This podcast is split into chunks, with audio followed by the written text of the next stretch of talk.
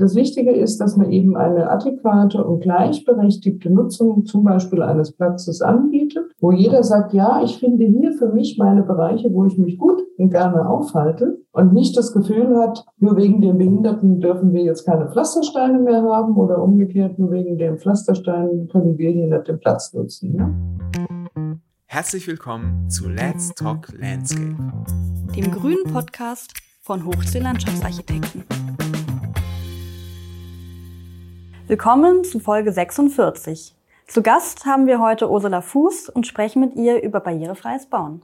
Unser Podcast richtet sich an die Fachöffentlichkeit und an alle, die an Landschaftsarchitektur und Stadtgestaltung interessiert sind. Frau Fuß ist Architektin und Gründerin des Büros CF Architekten. Und äh, seit einem Unfall ist sie selbst Rollstuhlfahrerin und bringt ihre ganz persönliche Erfahrung in die Projektarbeit intensiv ein. Sie ist zudem auch Lehrende und Sachberaterin zum Thema Barrierefreiheit. Mit ihr sprechen wir darüber, wie man Barrierefreiheit gut und ästhetisch in einen Entwurf integrieren kann und wie intelligente Erschließungskonzepte aussehen können.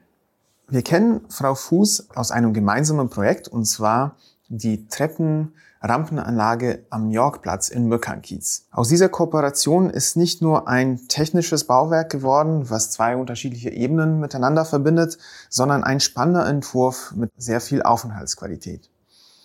In der Folge werden wir viel darüber reden und fangen an mit der Frage, warum hat eigentlich eine barrierefreie Rampe 6% Neigung? Uns war es wichtig, in der Folge nicht nur über ähm, explizite DIN-Normangaben zu sprechen, sondern auch Richtung philosophische Fragen zu gehen. Also wir sprechen über gerechte Gestaltung und warum es äh, nach Frau Fuß nicht barrieregerechte Gestaltung heißen sollte. Und auch darüber, ähm, wie Selbsteinschätzung wichtig ist, wie Selbstständigkeit wichtig sein kann. Also äh, seid gespannt, auch wenn ihr die DIN schon innen auswendig kennt. Und äh, wir möchten noch empfehlen, auf unserem Instagram-Account oder unserer Website sich die Fotos anzuschauen, die wir von Projekten von Frau Fuß zur Verfügung gestellt haben dort. Wie immer würden wir uns freuen, wenn ihr uns dort, wo ihr uns gerade hört, abonniert und auch bewertet. Und wir freuen uns auf euer Feedback auf media.hochc.de. Eine Sache noch. Heutige Folge wurde über Zoom aufgenommen. Deswegen ist die Tonqualität von Frau Fuß ein bisschen schlechter, aber ich glaube inhaltlich desto spannender. Heute sind mit Frau Fuß im Gespräch Luisa Balz und Lioba Lissner. Viel Spaß! Die Frage stelle ich immer, warum hat die Rampe eigentlich 6 Prozent? Die Frau Listner kennt, glaube ich, diese Frage. Ich, ich schwitze schon. Und ähm, dann kommt natürlich immer die Antwort, ja, weil es für einen Rollstuhlfahrer zu anstrengend ist und ähm, was auch immer. Und dann sage ich, ja, es liegt aber nicht am Rollstuhlfahrer, denn derjenige, der ab Hals gelähmt ist, also gar keine Hände mehr hat, die er benutzen kann, dem sind null Prozent zu viel. Deswegen benutzt er auch einen Elektrorollstuhl. Also wir haben hier ganz unterschiedliche Rollstuhlfahrer, die unterschiedliche Kräfte zur Verfügung haben, aber die Rampe kann damit eigentlich nichts zu tun haben, sondern es liegt am Fußgänger. Mhm. Und das, wus das wissen die wenigsten heute noch, obwohl ich seit 25 Jahren davon erzähle. Und ich habe es auch schon bestätigt bekommen vom Orthopäden, das stimmt. Mhm. Und zwar haben wir im Mittelfuß eine Unterstützung des Gleichgewichtsorgans. Und das funktioniert nur, wenn der Unterschenkel und der Fuß im rechten Winkel zueinander stehen. Deswegen bauen wir auch im Übrigen Treppen. Sonst könnten wir ja einfach schiefe Ebenen bauen. Ja. Ja? Und wenn eben ab einer gewissen Neigung, und das sind diese sechs Prozent, der Fuß in eine Überdehnung oder Überstreckung kommt, je nachdem, ob man hoch oder runter läuft, dann fängt der Mensch an, unsicher zu gehen. Und das ist auch zum Beispiel das Problem, warum ältere Menschen den Rollator benötigen, weil sie Gleichgewichtsstörungen haben. Das liegt also nicht an der Kräfteverlust, den sie angeblich im Alter haben, sondern an der schwindenden Sensorik in den Füßen. Mhm. Und jeder von uns weiß, wenn er einen Hang runterläuft, eine Wiese, ne, so einen steilen Hang, dann läuft man über die Ferse und zieht den Fuß in rechten Winkel. Bergauf macht man das über den Ballen. Wenn Sie einen harten Untergrund wie Tiefgarage haben, dann laufen Sie seitwärts. Mhm. Und wenn man jetzt zurückblickt in die Topographie der Historie, also irgendwann So an und dazu mal. Die Menschen haben schon immer Serpentinen gebaut, weil noch kein Mensch senkrechten steilen Hang runtergehen konnte. Das ist so. Es gibt auch ganz wenig Tiere, die das können. Ich glaube, mhm. welche Gämsen, die können das noch, aber grundsätzlich sind wir Menschen eigentlich darauf angewiesen, dass der Fuß und der Unterschenkel im rechten Winkel sind. Und das ja. ist der Grund für die sechs Prozent. Und wenn man das mal weiß, dann kann man fragen, ja, aber woher kommt es dann mit diesen äh, sechs äh, Prozent? Das ist doch für Rollstuhlfahrer. Und wenn man dann weiß, dass die ursprünglichen Rollstühle, so die ersten, die es mal gab, ja so Schubkarren waren, in Anführungsstrichen, mit einem Sessel drauf. Also jeder, der Heidi gesehen hat und andere Filme, weiß, wie die Dinge ausgesehen haben. Die waren schwer. Die konnte kein Mensch allein betreiben. Das sind natürlich ganz andere Rollstühle als die, die wir heute benutzen. Und die musste man schieben. Und damit der Schiebende nicht das Gleichgewicht verliert, wenn es zu steil wird und den Rollstuhl loslässt, also diesen Karren, hat man das auf sechs Prozent dann eben beschränkt. Das ist der Grund dazu. Und natürlich, wenn ich so einen schweren Karren schiebe, ja, mit Sessel, Holzkarren und noch jemanden oben drauf, dann muss ich mich auch alle sechs Meter mal ausruhen. Ich frage dann immer, ja, was passiert denn, wenn ich nach neun Metern müde werde? Das ist nicht vorgesehen, das geht nicht. Es geht nicht. Nein. So, und das ist eben dieses Missverständnis, was da ähm, drin steckt. Und das Problem ist einfach, gerade in der Behindertenpolitik fällt es scheinbar wahnsinnig schwer, sich von Vorschriften, die es mal gab, aus welchen Gründen auch immer, zu lösen. Weil da könnte man ja wiederum aus unserer Historie heraus denjenigen, etwas wegnehmen, was ihnen zusteht. Und das andere ist, was auch ein ganz wichtiger Punkt in der Barrierefreiheit in allen Themen letztendlich ist, ist, warum diese DIN immer noch so ist, wie sie ist. Die verändert sich ja kaum. Also ob wir die 18024, die 40 oder die Vorgänger noch nehmen, da wird kaum was verändert, weil natürlich die Behindertenverbände dahinter stehen, die jetzt seit der UN-Konvention endlich mal ein Recht haben, auf alles bestehen, was irgendwo steht, ob sinnvoll ist oder nicht. Ob sich in der Weiterentwicklung der gesellschaftlichen Versorgung von Mobilitätseinschränkungen zum Beispiel sich was verändert hat, das ist nicht möglich. Ja? Und die bestehen immer drauf. Und dann sage ich, Leute, ihr müsst auch bitte mitdenken. Es ist eine Entwicklung da. Und der heutige Aktivstuhl, den die meisten zum Glück nutzen, es sind ja nicht alle im Rollstuhl unterwegs, ja? äh, im, im E-Stuhl unterwegs, die können viel mehr mit den Dingern. Die brauchen weder ein Zwischenprotest noch sonst irgendwas. Und das ist eben ein Problem, was wir langsam angehen müssen. Und es geht nur über gute Beispiele. Deswegen bin ich auch immer froh, wenn wir welche anbieten können. Aber was wir jetzt auch gerade in Berlin wieder erlebt haben, da kommt natürlich erstmal die Reaktion, das ist anders und damit falsch.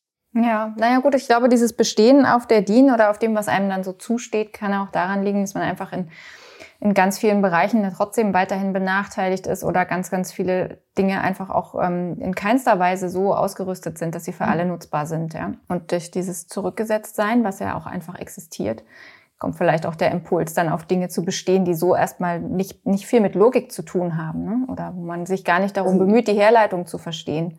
Mhm. Aber da gebe ich Ihnen völlig recht, da müssen wir hin und das Ganze dann noch möglichst gut gestaltet. Ja. Und da ist es aber auch wieder spannend, unser Beispiel, von dem wir gesprochen haben, der Yorkplatz am Möckernkiez, der ja sozusagen von, von den offiziellen Trägern und auch von den Versichernden und so weiter abgenickt wurde. Und mhm. trotzdem hatten Sie ja jetzt dann ein Gespräch ähm, mit der, ich glaube, es ist die AG Barrierefreiheit der mhm. Genossenschaft, die dann Anmerkungen dazu hatte. Ne? Ja. Nein, ich meine, grundsätzlich verstehe ich das, dass natürlich die äh, Behindertenverbände dafür sorgen, dass die Sachen, die möglich sind, gemacht werden. Die haben jahrzehntelang, ich habe das auch mitgemacht, ähm, dafür gekämpft. In den 90er Jahren, also ich selbst nutze den Rollstuhl ja seit 1993, also ich habe diesen ganzen Wandel von Aktion Sorgenkind zu Aktion Mensch und alles Mögliche mitgemacht. Das waren ja riesen ähm, Umbrüche auch. Und natürlich kann ich verstehen, dass die jetzt erstmal sagen, so, wir haben jetzt ein Gleichstellungsgesetz, wir haben die DIN-Norm und, und, und, und jetzt wollen wir auch das, was drinsteht. So. Aber trotzdem müssen wir auch als Gesellschaft lernen, neu damit umzugehen, mit den, Pfli äh, mit den Rechten, die wir haben. Denn ich sage auch immer, wir haben nicht nur Rechte, wir haben auch Pflichten. Mhm. Ja? Und das ist ein ganz wichtiger Aspekt, der oft untergeht. Und jetzt an diesem Beispiel von dieser Kompetenzgruppe Barrierefreiheit, das erlebe ich auch öfter, obwohl wenn man dann normalerweise mit ihnen spricht, sind die dann auch zugänglich. Also ich hatte mal das Kompetenzzentrum Magdeburg bei einem Schlossumbau und da waren die erst gegen alles. Ich kam zu spät und dann habe ich es erst nochmal erklärt. Und dann haben sie nachher sich bei mir bedankt, eine neue Sichtweise bekommen zu haben. Also das geht.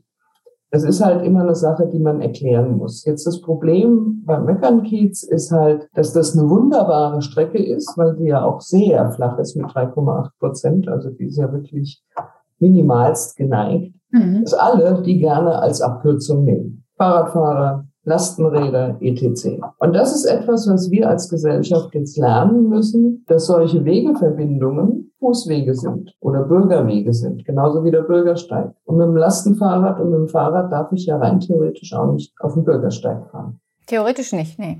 Nein. Ja. Und das ist so etwas, was man jetzt eben lernen muss. Und das ist zum Beispiel so ein großes Problem an der Möckernkiez. Ähm, Rampe, dass eben bemängelt wird, dass immer die Kollision mit den Fahrradfahrern und, und, und bevorsteht, also irgendwo passieren kann.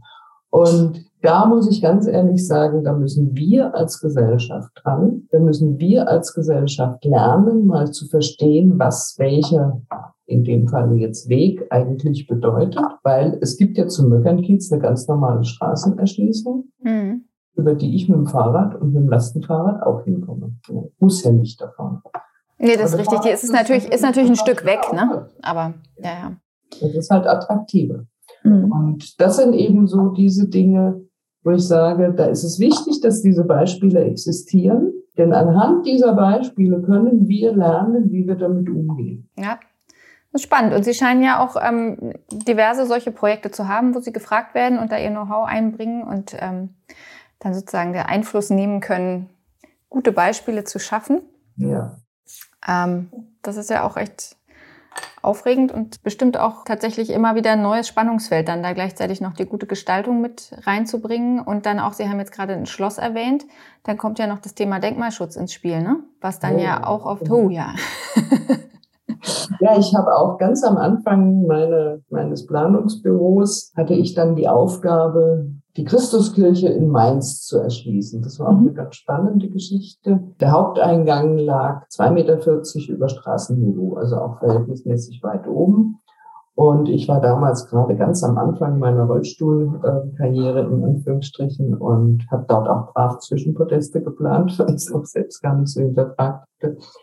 Und da habe ich eben die Erfahrung gemacht, dass diese Zwischenpodeste Nachteile haben mit der Pfützenbildung und, und, und. Aber was ganz wichtig ist, ich habe dort einen 66 Meter langen Rampenweg gebaut. Und da waren es auch viele Diskussionen mit dem Denkmalschutz. Äh, Schutz. Ich würde mit meiner Rampe und ihren Begrenzungswänden die Dominanz der 80 Meter hohen äh, Kirche brechen. Da muss ich ganz ehrlich sagen, ich kann es mal aufmachen. Ich habe gerade die ähm, so eine Präsentation, wo es drin ist, wenn Sie es interessiert. das können wir uns ja nachher gerne angucken. Das werden jetzt ja unsere Zuhörenden so nicht, ähm, nicht so, hören können, klar. sozusagen. Aber wir können das ja auf jeden Fall hinterher verlinken in dem Beitrag und dann kann man sich das angucken, weil das ist ja auf jeden Fall total interessant ob sie da die Dominanz ja, des Gebäudes so nachhaltig beeinflusst haben. Also auf jeden Fall war es dort, dass also die erste Hälfte der Treppe auf ein Zwischenpodest geführt hat und dann über einen zweiten Treppenlauf dann bis zum Haupteingang. Und ich habe dann mit einer gewendeten Rampe mit 33 Meter, also zweimal 15 Meter, habe ich dann das Zwischenpodest ähm, erschlossen und bin dann diagonal über das Zwischenpodest wiederum und habe dann nochmal mit der nächsten 66 Meter Rampe dann das Hauptpodest erschlossen. Mhm. Das Wichtigste war mir aber dabei eigentlich, den Ort dort, wo vor und nach der Kirche geschätzt wird, zugänglich zu machen. Und immer wenn ich diagonal queren muss, was wichtig ist, kann ich, muss ich sagen, Entschuldigung, kann ich mal kurz vorbei. Und schon bin ich aber in der Kommunikation. Mhm. Und zwar zufällig und nicht wie Tag der offenen Tür, heute reden wir miteinander, sondern das passiert einfach so. Dem Pfarrer habe ich dann noch gesagt, naja, wenn er dann irgendwann mal die Rampe gelaufen ist, weiß er wenigstens, wie sein Umfeld aussieht. Weil man muss ja dann erst mal ein paar Meter laufen und dann sieht er, wie die gegenüberliegende Bebauung oder sonst was ist. Und er hat mir dann bestätigt, ja, das wäre wirklich so. Also die Rampe war ein voller Erfolg. Ich saß da auch mal und dann kam eine Frau an, ähm, die hatte keine Beine mehr und hat dann unten gestanden und dann kam eine Frau vorbei, dann haben die geredet und dann hat die eine Frau die da hochgeschoben, weil das war auch mit knapp fünf Prozent Neigung natürlich einfach zu schieben. Und dann ist die Frau da oben wieder weg. Und dann habe ich gesagt, ja, ist Ihre Freundin schon wieder weg? Weil ich auch oben war. Und dann sagt sie, nee, nee, ich habe die nur unten gefragt, ob sie mich hochschieben können, mhm. weil ich das allein nicht schaffe.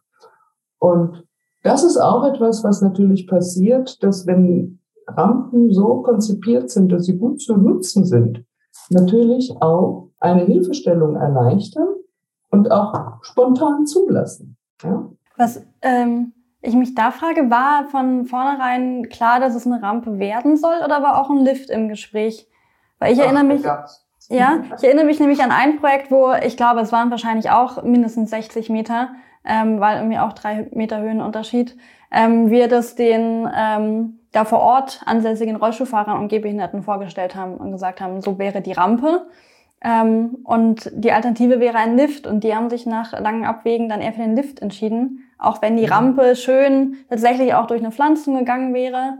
Ähm, wie war das bei Ihnen?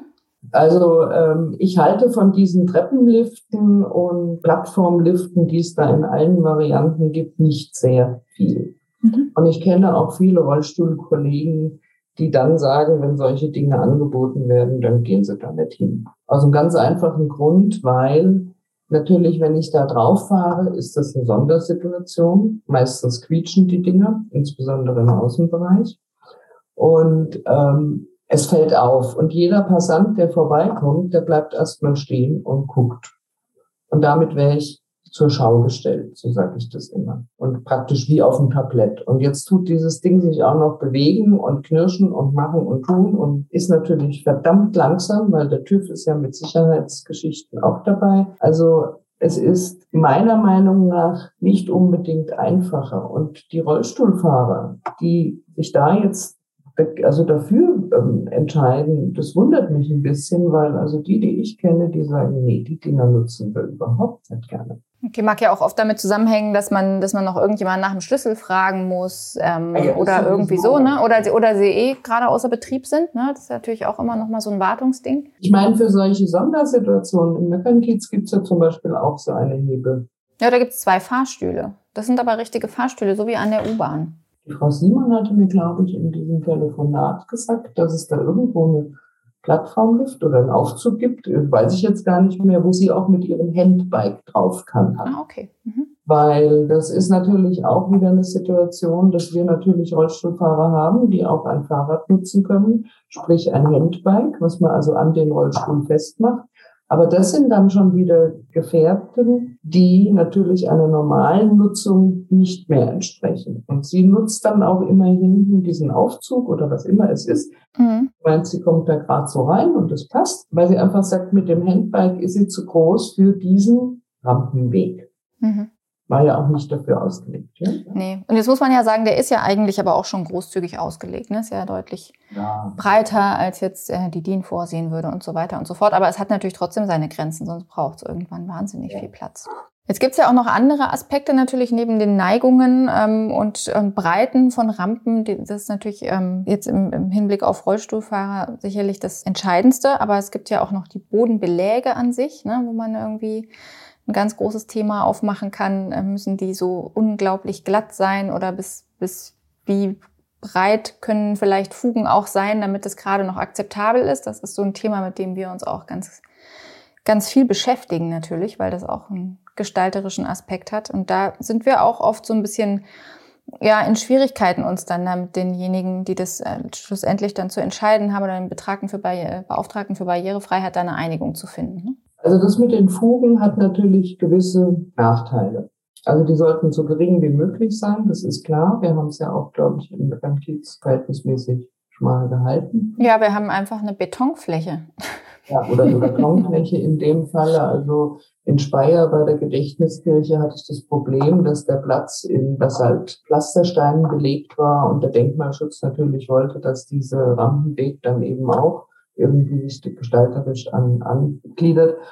Und da haben wir es dann so gemacht, dass wir dieselben Pflastersteine verwandt haben, aber die Fugen eben nicht mit Sand ausgefüllt haben, sondern einen Kunststoffmörtel verwendet haben, der sich nicht auswäscht, weil das ist immer das Hauptproblem. Und Fugen haben einfach das Problem, also alle möglichen Pflastervarianten, die ja gerne jetzt so in Innenstädten verlegt werden. Ich floge da immer, äh, weil es angeblich so gemütlich ist und schön ist, sage ich, Leute, wir haben so viele schöne Pflastersteine, da müssen wir jetzt nicht unbedingt die unebenen Teile nehmen, weil durch die Erschütterung rutschen die Füße von den Fußbrettern das merkt man nicht. Man verklemmt sie, man bricht sie sich und erst wenn man zu Hause ist, merkt man, hoppla, der Fuß wird dick und ich habe mir da wehgetan, was das mhm. Wortes. Also dann kann es sein, je nach vorderen Lenkrädern, also diese kleinen Räder am Rollstuhl, äh, wie groß die sind, kann man auch in diesen Dingen stecken bleiben. Und dann ist eine Sturzgefahr definitiv gegeben. Und deswegen sage ich immer, man sollte einfach sich im Außenbereich eine ganz klare Gliederung überlegen, wo ist die Bewegungsfläche, also wo bewege ich mich vorwärts und rückwärts und sonst wie und wo ist es mehr Platzgestaltung. Und da kann man ja dann eine Gestaltung daraus entwickeln, die dann ganz klar ist, so die glatte Fläche ist zum Rollen oder zum Laufen. Ich meine, jede Frau im Stöckelschuh wird das auch begrüßen, also die mögen die Pflaster nicht. Ich war auch mal in Brandenburg, also da war es ganz schrecklich, da waren die Fugen so breit mit vier Zentimeter, dass ich nur angekippt fahren konnte. Mhm.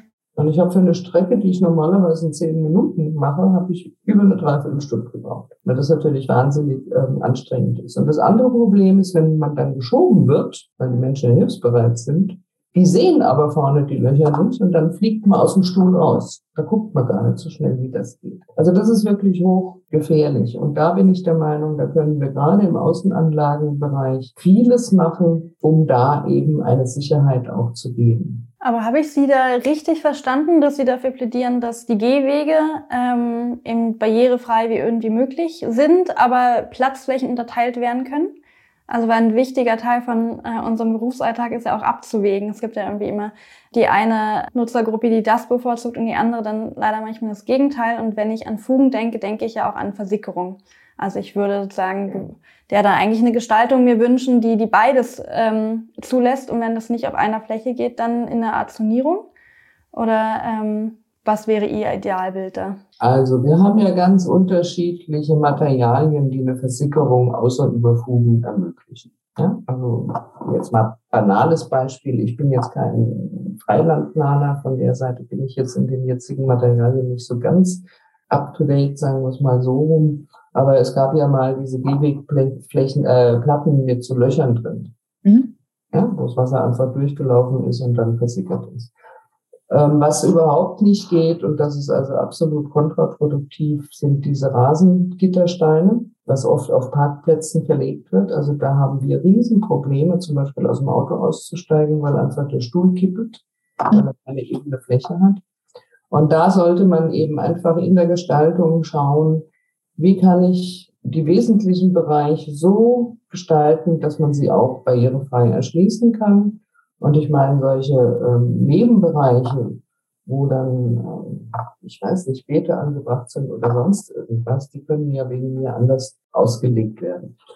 Also das ist so eine Sache, die, da erfordert es noch ein bisschen, dass wir im Landschaftsplanung einfach mehr, in Anführungsstrichen, ähm, noch experimentieren und gucken, wie können wir solche Gestaltungen so machen, dass viele Flächen erreichbar sind. Es müssen nicht alle. Ich meine, wir können alle auf den Mond fliegen, technisch, praktisch wird keiner von uns dreien hier tun. Und von der Seite äh, muss man einfach, das Wichtige ist, dass man eben eine adäquate und gleichberechtigte Nutzung zum Beispiel eines Platzes anbietet, wo jeder sagt, ja, ich finde hier für mich meine Bereiche, wo ich mich gut und gerne aufhalte und nicht das Gefühl hat, nur wegen den Behinderten dürfen wir jetzt keine Pflastersteine mehr haben oder umgekehrt, nur wegen den Pflastersteinen können wir hier nicht den Platz nutzen. Ja? Und da gibt's ganz unterschiedliche Varianten, wie man damit umgehen kann.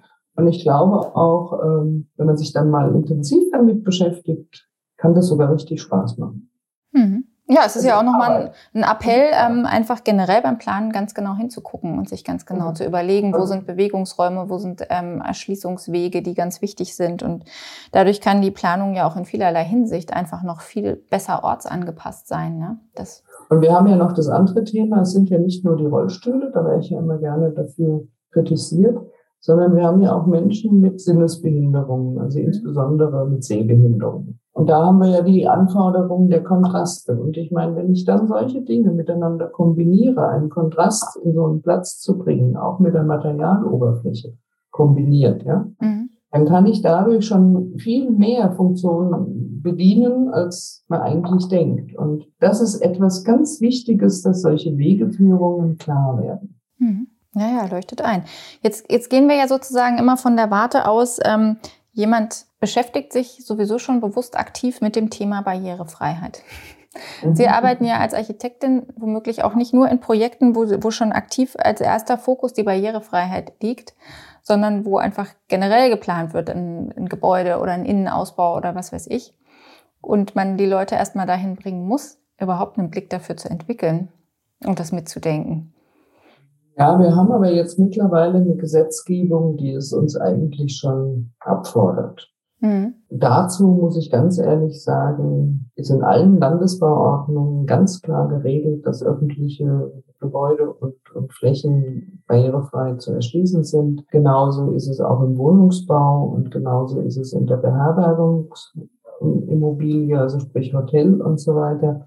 Also da haben wir schon Vorgaben. Jetzt sind die natürlich immer begrenzt. Zehn Prozent der Hotelzimmer und ein Prozent davon dann noch rollstuhlgerecht, der andere Tanz dann barrierefrei. Und das finde ich eigentlich immer schade. Und meine Arbeit geht dahin, dass ich einfach versuche, grundsätzlich eine Barrierefreiheit herzustellen. Weil ich einfach sage, gute Wohnungen, das hat sich jetzt auch in Hamburg beim Projekt mit der ECE e so ergeben, die müssen nicht besonders geplant sein, um barrierefrei zu sein. Da gibt's ganz kleine, wichtige Regeln, die man beachten muss und dann wird die sowieso barrierefrei.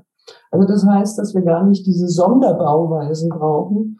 Und ich spreche dann auch gerne so von der gerechten Bauweise. Weder behindertengerecht, noch blindengerecht, noch manngerecht, noch fraugerecht. Also manngerecht habe ich mal vor 20 Jahren hinzugefügt und dann habe ich noch als kleinen Input gegeben und blondgerecht bauen wir jetzt auch. Mhm. und blondgerecht haben dann alle irgendwie gestutzt. Was ist das jetzt? Manngerecht hat man ja vielleicht noch verstanden, wenn es fraugerecht und kindgerecht gab. Naja gut, da habe ich gesagt, man, Sie können helle Materialien verwenden. Da sieht man keine blonden Haare drauf, ist doch ganz praktisch, aber wie eine Brünette kommt zu Besuch. Und wer von Ihnen möchte in einem blondgerechten Haus wohnen, der blond ist? Mhm. Ja, das ist so die Situation, die man sich, kann man natürlich für Brünette genauso machen. Ähm, nimmt mal dunkle Materialien, ist dasselbe, aber kein Mensch möchte ja in so einer vorgefertigten, vorstigmatisierten Variante leben. Mhm. Und das ist das, was wir versuchen müssen, einfach zu erreichen, dass wir viel mehr wirklich hingucken, etwas gemeinsam zu machen. Und dieses Gemeinsame führt dazu, dass man letztendlich wieder mehr erfährt über die andere Lebensweise. Ich spreche deswegen auch ganz bewusst von Lebensweisen, denn wir werden auch in Zukunft aufgrund der Medizintechnik, Corona hat es uns gezeigt, wie schnell dann Impfstoffe da sind, haben wir aber eine medizinische Versorgung der Menschen, egal ob es Frühgeburten sind oder andere, also das geht von 0 bis 105, die ganz unterschiedliche Lebensweisen selbstständig ermöglichen. Also die Unterstützung mit den Rollstühlen, mit den ganzen technischen Hilfsmitteln gibt uns die Möglichkeit, wirklich selbstständig, selbstbestimmt zu leben. So, und das wird in Zukunft immer mehr werden. Weil man sagt mir auch immer, ja, bei uns sind ja nur zwei. Dann sage ich immer, Leute, es sind heute zwei. In zehn Jahren haben sie viel mehr. Mhm. Ja. Und das ist auch so etwas, warum ich mit dieser, dieser Restriktion, so von wegen ja so und so viel Prozent. Und oft kriege ich dann in meinen Beratungen zu hören, ja, was müssen wir machen? Und dann sage ich, ich will, dass sie das machen wollen und nicht müssen. Ja? Und dann reden wir halt über die Themen und dann löst sich das auch langsam. Dann erkläre ich das auch immer an sehr persönlichen Dingen, aber da sind die Leute da ganz zugänglich. Und ich habe heute Morgen zum Beispiel gerade selbst wieder was Neues gelernt, weil ich mich ja auf heute vorbereiten wollte. Wir haben ja auch oft das kennen Sie beide auch, diese Diskussion Geländer an der Rampe. Mhm. Das ist ja so der Hasenkäfig, der dann entsteht, wenn das Geländer vorgesehen wird. Genau, dann ist es nämlich auch irgendwann ein bisschen schwierig, äh, so eine Treppe diagonal zu queren. Ne? Ja, genau. Einmal das. Und wenn man dann weiß, dass also eigentlich der Gehbehinderte lieber an der Treppe läuft, weil er dann den Fuß wieder im rechten Winkel zum Unterschenkel hat, sage ich immer, Leute, macht ein Geländer in der Mitte einer breiten Treppe, dann ist es gut, dann kann der eine rechts oder links laufen, je nachdem, was er für Fähigkeiten hat oder auch nicht. Aber an der Rampe brauchen wir kein Geländer. Und zwar der Rollstuhlfahrer, wenn er rollt, braucht beide Hände, sonst fährt er im Kreis. Also der kann sich nicht festhalten. Jetzt war aber immer so diese Vermutung, die ich hatte, Mist, aber da gibt's ja noch die halbseitig gelegen. Mhm. Die können ja vielleicht ein Geländer gebrauchen. Und die brauchen vor allen Dingen dann ja auf beiden Seiten eins, weil man nicht weiß, auf welcher Seite sie gelähmt sind. Ne? Ja gut, ich meine, die Gehbehinderten auch, wenn der Schlaganfall rechts oder mhm. links mhm. ist. Dann habe ich mich heute Morgen in meinem Sanitätshaus, weil ich gerade auch einen neuen Rollstuhl bekomme, ähm, habe ich gefragt, du Leute, wie geht es denn bei den Hemiplegikern? Wie, wie, wie können die eigentlich mit einer Hand und mit einem Fuß diesen Rollstuhl vorwärts bewegen, ohne dass er sich im Kreis bewegt? Mhm. Und dann sagt er, okay, es gibt welche, die das mit dem Fuß ausgleichen. Ja, also die tun dann immer mit dem einen Fuß gegen die Hand gegenlenken. Aber es gibt zum Beispiel auch spezielle Rollstühle. Die haben auf einer Seite, dort wo die Hand eben noch funktionsfähig ist, zwei Greifreifen. Und zwar ein Greifreifen für, den, äh, für die eine Seite und der andere Greifreifen für die andere. Und dann tun die in der Benutzung dieser beiden Greifreifen dieses im Kreisfahren verhindern. Mhm. Und deswegen brauchen die auch kein Geländer, auch nicht an der Rampe. Also sie brauchen ihre Hände ja zum Vorwärtskommen. Dann bleiben nur noch die Radabweiser übrig, ne? die Radabweiser, ja. Ja, es gibt Leute, die unsicher fahren, die vielleicht auch nicht so kontrolliert in ihrer Nutzung sind. Da sage ich immer, die Radabweiser kann man machen, aber man muss sie jetzt nicht durchgängig machen, sondern man kann da einfach in bestimmten Abständen immer wieder mal etwas überstehen lassen, jetzt wie bei einer Tre äh, Treppenrampensituation, dass man eben dann, wenn man versehentlich in die falsche Richtung fährt, sprich in Richtung Treppe, dann gestoppt wird. Mhm. Und wenn die Dinger nicht weiter als 60 Zentimeter auseinander sind, dann muss ich schon ziemlich genau treffen, dass ich da durchpasse. Das funktioniert nicht. Und im Übrigen bei der Kirche in Speyer habe ich keine Radabweiser, da habe ich aber in der Mitte das Geländer gemacht. Und so kann jeder selbst entscheiden, wenn ich mich unsicher fühle und Angst vor der Treppe habe, dann fahre ich auf der einen Seite und wenn ich mein Ding im Griff habe, dann kann ich auf beiden Seiten fahren, wie auch immer. Mhm. Das ist super. Das heißt aber, es hat dann was mit eigener Abwägung zu tun. Das finde ich nochmal total interessant. Dass man sagt, wenn man ja. jetzt tatsächlich für alle plant und eigentlich ja wirklich Design for All vollumfassend betrachtet, ja, ja. dann führt das ja unter Umständen dazu, dass es für keine von den Gruppen eine 100%-Lösung ist, sondern dass es eine, eine Variante ist, die alle gut nutzen können, aber die auch was mit Eigenverantwortung unter Umständen zu tun hat und mit Mitdenken und vielleicht sogar mit einem gewissen Lebensrisiko. Ja, ich würde es jetzt nicht Lebensrisiko nennen, weil dann kriegen alle schon wieder Angst und wir Probleme wegen unserer Historie. Nein, jeder Mensch, der auf der Welt sich irgendwie bewegt und lebt, der hat immer eine Eigenverantwortung. Und ich sage aber auch immer wegen den Radabweisern. Wir haben auch Straßen und Bürgersteige, die ein Gefälle haben. Mhm. Denken Sie an Stuttgart, denken Sie an Tübingen, denken Sie in Berlin gibt es das garantiert auch. Ja? Und ich habe dummerweise noch keinen Bürgersteig und die sind verdammt lang manchmal mit Radabweiser gesehen. Ja, tatsächlich auch nicht mit Zwischenpodesten, ne? Nein, die Zwischenpodeste gibt es dort auch nicht. Und deswegen sage ich immer, bevor ich nicht auf dem Bürgersteig diese ganzen Regeln umgesetzt habe, sehe ich nicht ein, warum ich so woanders machen soll. Ja? Das ist dann die Logik, die dahinter steckt. Aber es ist natürlich eine selbst ähm, eine eigenverantwortliche Abwägung und auch ein Kennen seines eigenen Könnens. Kann ich das nutzen? Will ich es nutzen? Oder nehme ich lieber jemanden mit, um es zu nutzen? Was ja auch möglich ist. Und das ist etwas, was wir wieder lernen müssen. Und das ist auch etwas, was ich immer damit verbinde, wenn ich sage, ja, wir haben Rechte, aber wir haben auch Pflichten. Und wir können nicht alles unter einer Glasglocke schützen. Das funktioniert im Leben nicht. Ja, das ist dann das, was ich manchmal als äh, Stadt in Watte bezeichne. Ja. Wir haben es ja auch bei Spielplätzen. Also irgendwann wird alles so dick eingepackt, dass nichts mehr passieren kann. Aber ja. es passiert ja. halt manchmal was im Leben. Man muss irgendwie lernen, auch das Risiko einzuschätzen und äh, die eigenen Grenzen vielleicht auch damit. Was mhm. ähm, sich mir als Frage stellt für Planerinnen, also Planerinnen, die eben äh, nicht abhängig sind von einem Rollstuhl und nicht seh eingeschränkt sind. Die können das ja schwer für andere ähm, abschätzen ne, oder entscheiden. Ähm, und sagen wir mal, die sind wirklich gewollt, ähm, eine gute Planung zu machen. Nicht, wie Sie gesagt haben, gezwungen, sondern sie wollen wirklich. Was würden Sie denen raten, wenn man sich nicht sklavisch an die DIN hält, sondern eine gute Gestaltung haben möchte, wo ähm, möglichst wenig Risiko ist und sich eben die, die das nutzen, überlegen können, ja, in, Welt sagen, ob sie jetzt den Radabweiser haben wollen und wo er ist oder ob man auf ihn verzichtet? Also da habe ich einen sehr guten Tipp. Und zwar sollte man mal sein Verhalten verändern. Und ich erlebe immer wieder, ich fahre da immer auf so einem Feldweg, wo ich dann sechs Kilometer, drei Kilometer hin und drei Kilometer zurück rolle. Insgesamt 30 Höhenmeter Differenz. Mhm. Also es sind garantiert zehn Prozent dazwischen. Und immer wenn ich dort ankomme, egal wo, auch beim Supermarkt oder sonst wie, kommt irgendeiner angerannt, weil er sieht, dass ich einen Rollstuhl habe, kann ich Ihnen helfen? Diese berühmte Frage. Und am Anfang habe ich gesagt, nein, ich bin hilflos glücklich. Dann irgendwann habe ich dann angefangen zu fragen, ja, wobei wollen Sie mir denn helfen? Ja, das weiß ich nicht. Sag ich, warum fragen Sie ihn dann? Das war jetzt auf dem Feldweg, da kam so ein Fahrradfahrer, kam sogar zurück wegen mir. Ja, das weiß ich nicht. Sag ich, ja, warum fahren Sie dann an mir vorbei und kommen wieder zurück? Ja, Sie sitzen doch im Rollstuhl. Dann sage ich, naja gut, Sie sitzen auf dem Fahrrad. Ich frage Sie ja auch nicht. Und dann kam natürlich sofort die Reaktion, Sie sind aber unhöflich. Ich wollte ja nur höflich sein. Ich wissen Sie, mit dieser Aussage kann ich Ihnen helfen, sagen Sie demjenigen jedes Mal, er sieht hilfsbedürftig aus, obwohl das nicht ist. Der fragt sich natürlich, was habe ich an mir? Und damit ist schon wieder so eine Art Diskriminierung entstanden. Und dann wollte der weg, der Radfahrer. Und dann haben sie gesagt, nix, Sie bleiben jetzt hier.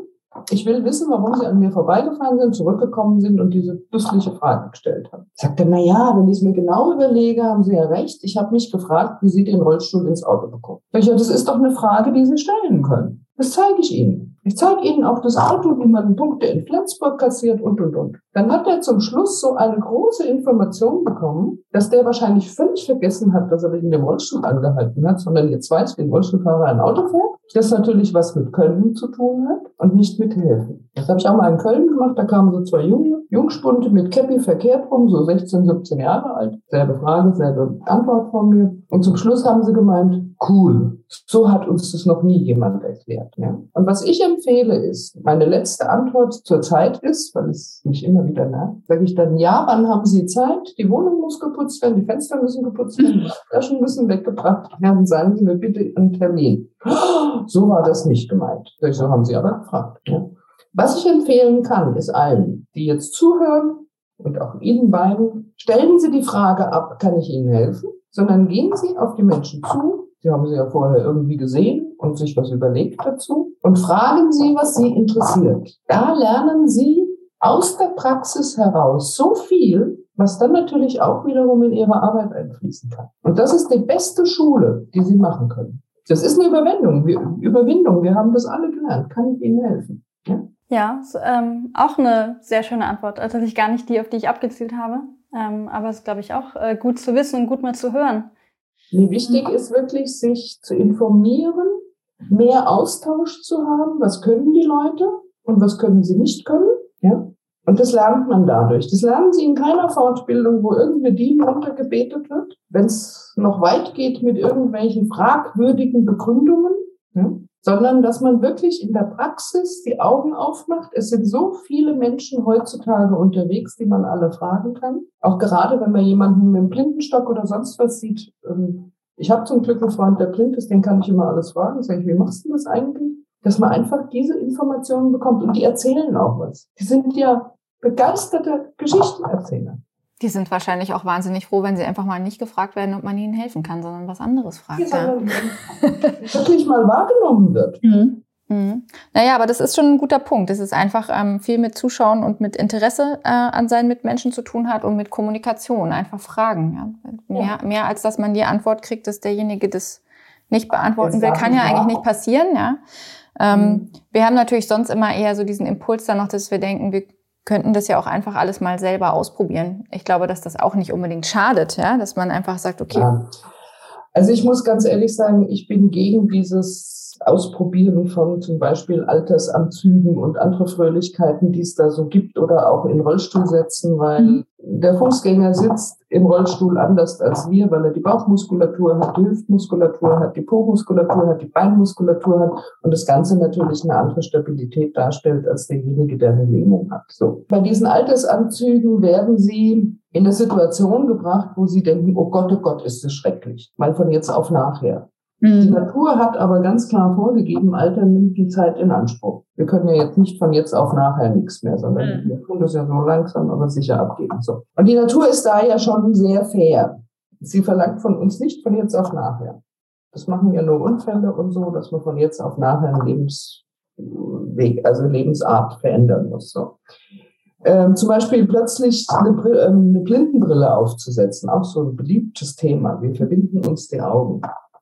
Ja, meine Güte, wenn Sie das nicht gelernt haben, hinzuhören, das Tasten zu lernen, die Sinnesorgane haben wir Sehenden und Laufenden und sonstige Menschen nicht entwickelt, weil unser Auge es verhindert. Wir wissen, bevor wir einen Resopaltisch angreifen, dass das Resopal ist und wie sich das anfühlt. Mhm.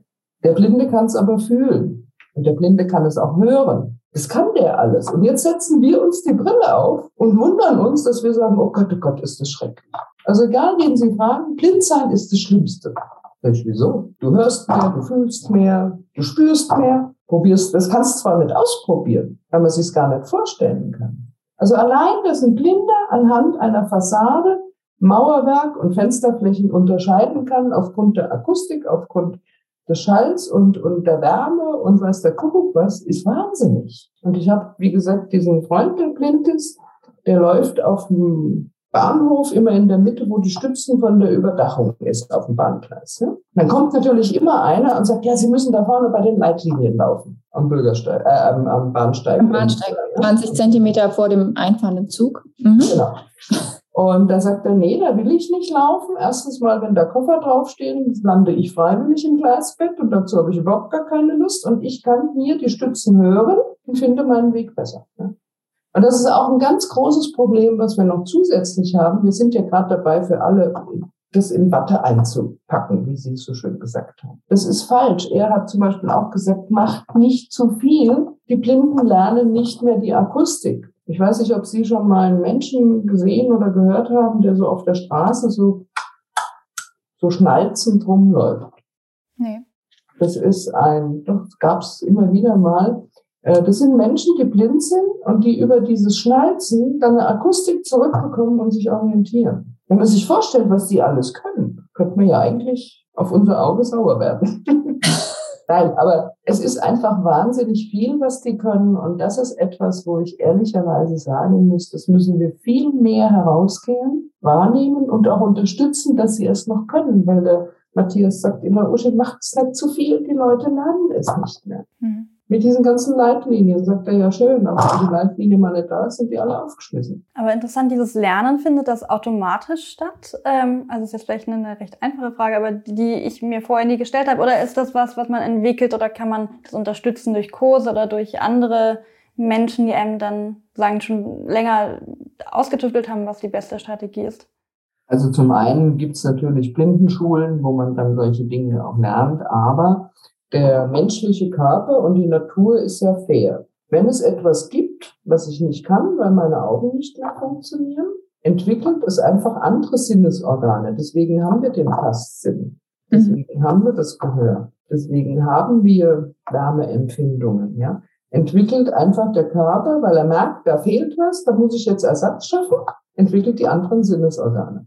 Weil das Eigentliche, was dafür verantwortlich gewesen wäre, gibt's ja nicht mehr. Und das geht natürlich nicht von heute auf nachher, aber es geht. Mhm. Es geht automatisch. Also da brauchen Sie auch keine Tablette nehmen, sondern das macht der Körper von sich aus. Ich würde gerne nochmal zu der Frage zurückkommen, die ich schon gestellt habe, was Sie Planerinnen empfehlen würden und vielleicht jetzt eher in Hinsicht auf Argumentation, zum Beispiel mit Bauherren, die vielleicht nicht äh, dann den Hinweis gehört haben, mit äh, Menschen darüber zu sprechen und die sagen, nein, ich habe die DIN, wenn ich die beachte, dann ist das für die Versicherung geklärt und ähm, ich möchte das nicht in einer, ich nenne es mal, mutigeren oder freieren Interpretation gebaut haben. Was könnte man darauf erwidern? Also ich kann, das ist der schwierige Punkt. Ich meine, ich habe den Vorteil in den Beratungen, dass ich natürlich als in Anführungsstrichen Betroffene, auch so ein blödes Wort, eine andere Wahrnehmung beim Auftraggeber habe. Ja?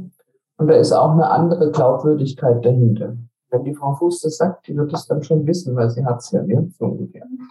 Das ist eine sehr schwierige Geschichte. Wichtig ist es, wie in der Architektur grundsätzlich, dass man einfach Beispiele hat, wo man es ihnen mal zeigen kann, dass es schon mal gemacht wurde. Ja? Also einfach Beispiele hinfahren, Exkursionen machen oder sonst irgendwas. Oder eben auch mal Planungen zu entwickeln. Und wenn man schon weiß, dass die wieder mit der Versicherung kommen, einfach im Vorfeld mal eine Unfallversicherung anfragen und sagen, Leute, wir haben das und das und das aus dem und dem Grund vor. Kein Argument wie, das gefällt uns besser oder das ist schöner oder das ist günstiger, ist gut, sondern man muss es funktional erklären, warum das besser ist, als was in der DIN steht. Hm.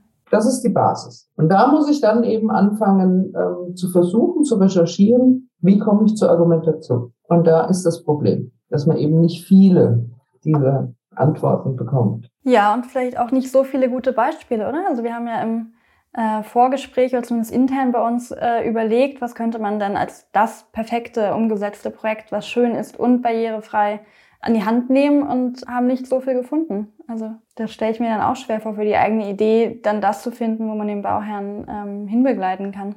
Also was Sie auch machen können, wenn Sie dann mal angefangen haben, nicht kann ich Ihnen helfen zu fragen, sondern sich mit den Leuten zu unterhalten, solche Personen auch mit in die Planung mit reinzunehmen. Also zu mhm. fragen, würdet ihr mal drauf gucken, wir erklären euch, warum wir das so gerne machen, könnt ihr euch das vorstellen, weil die sind dann plötzlich wieder wichtig ja, und werden mit ganz anderen Augen drauf gucken, als wenn sie jetzt nur was vorgesetzt bekommen, nicht beteiligt waren, wie in Meckerkrieg, und dann erstmal nur motzen.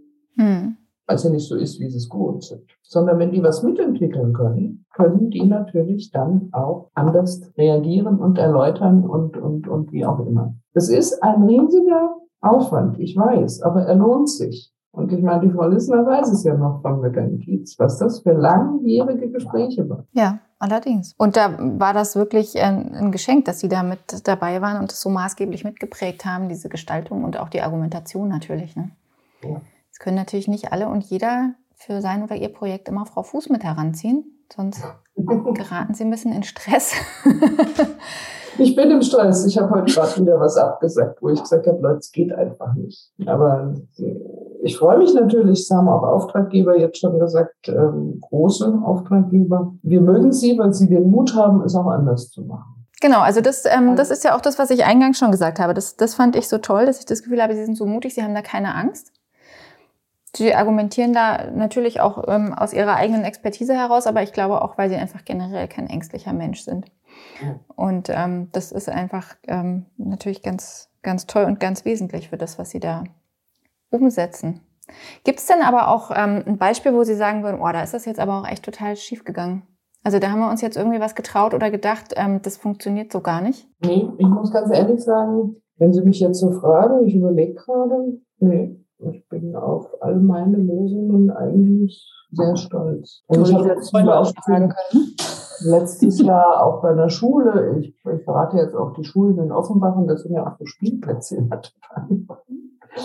Auch so ein Thema, was natürlich ganz wichtig ist. Und dann werden so komische, teure Rollstuhlschaukeln in Erwägung gezogen. Mhm. Leute, spart euch das Geld, das brauchen wir alles nicht macht eine Spielfläche, wo alle zusammen spielen können. Man kann anfahrbare Sandkisten machen. Das ist eine Frage der Modulation der Gelände.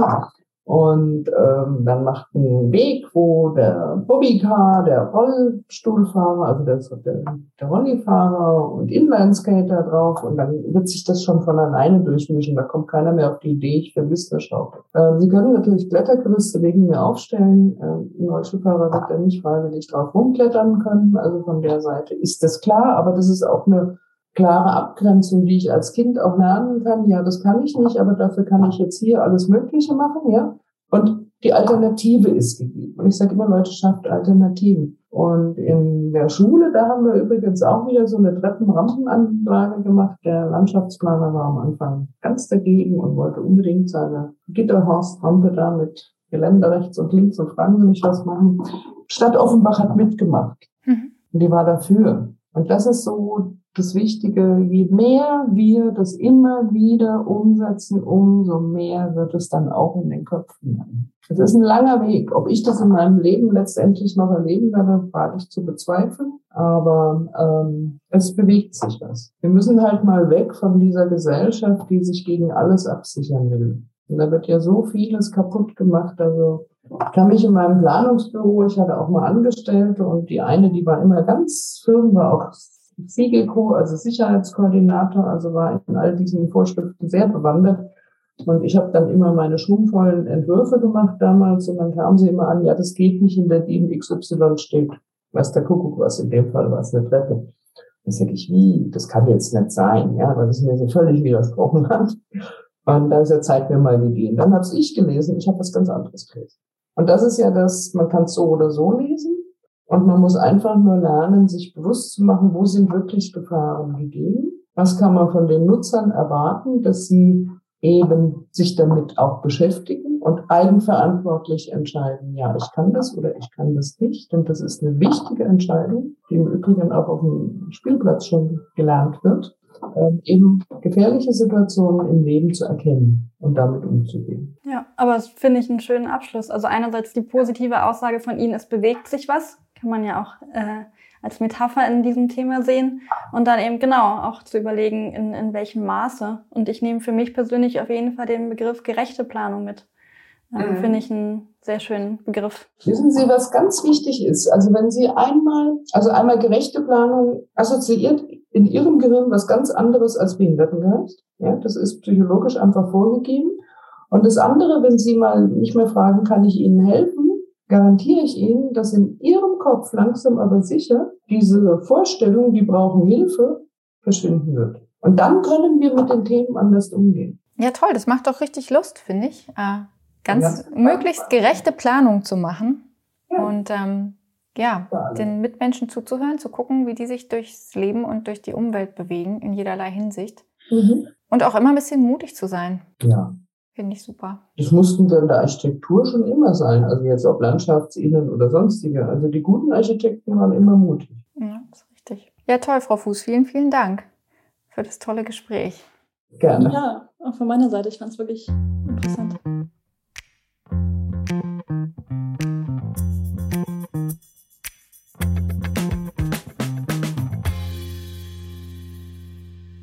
Also die Folge war für mich besonders interessant, weil ich glaube, barrierefreies Bauen ist immer eine Herausforderung und man kämpft immer mit dieser sehr ähm, starren DIN. Und wenn man aber so eine Expertin wie Frau Fuß hört, merkt man, dass man auch einiges ähm, noch besser machen kann, als die DIN das vorgibt. Und ich bin wirklich gespannt, jetzt diese Sachen ähm, in meinen Entwürfen auszuprobieren. In zwei Wochen haben wir dann den nächsten Gast. Und zwar kommt Herr Pohnke von Buchholz Naturstein. Und äh, wir sprechen mit ihm über diesen Material, das Material Naturstein, was bei uns ja ähm, durchaus ja, wieder mehr zum Einsatz kommt. Erstens, da es hochwertig ist und zweitens, da wir versuchen, Beton ähm, zu vermeiden. Und äh, mit ihm sprechen wir vor allem über die Aufarbeitung von gebrauchten Natursteinen. Also Steine wieder in den Umkreis zu kriegen und eben dadurch noch nachhaltiger zu bauen. Bis in zwei Wochen.